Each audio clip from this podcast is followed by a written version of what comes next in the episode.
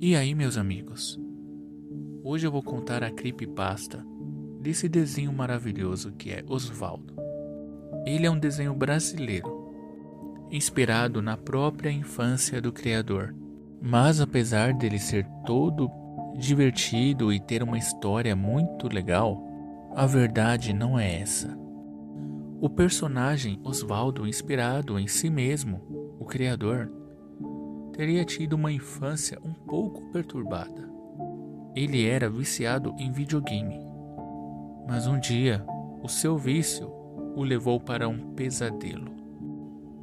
Ele estava em sua cama, se preparando para dormir, quando, de repente, ouviu o barulho do videogame ligando sozinho na sala.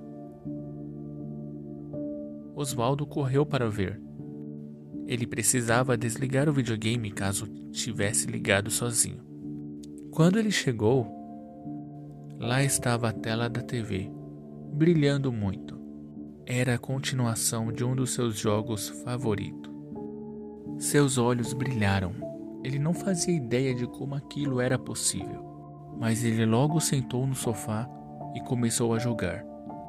O jogo era curto, ele conseguiu chegar até o final derrotou o chefão e de repente, antes de aparecer os créditos, tudo desligou. A TV, as luzes.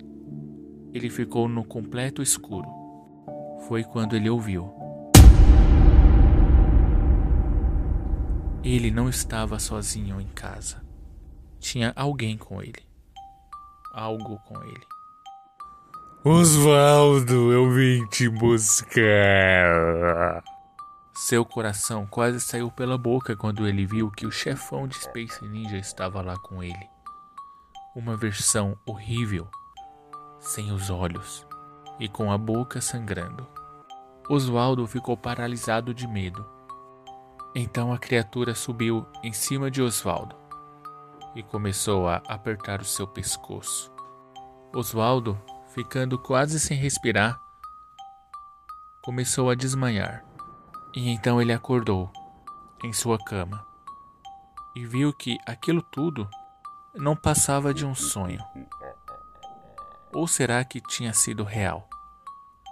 Ele ficou com aquilo na cabeça por muito tempo, até que criou esse desenho para ver se superava os seus medos.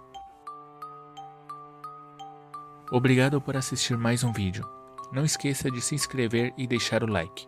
E até mais.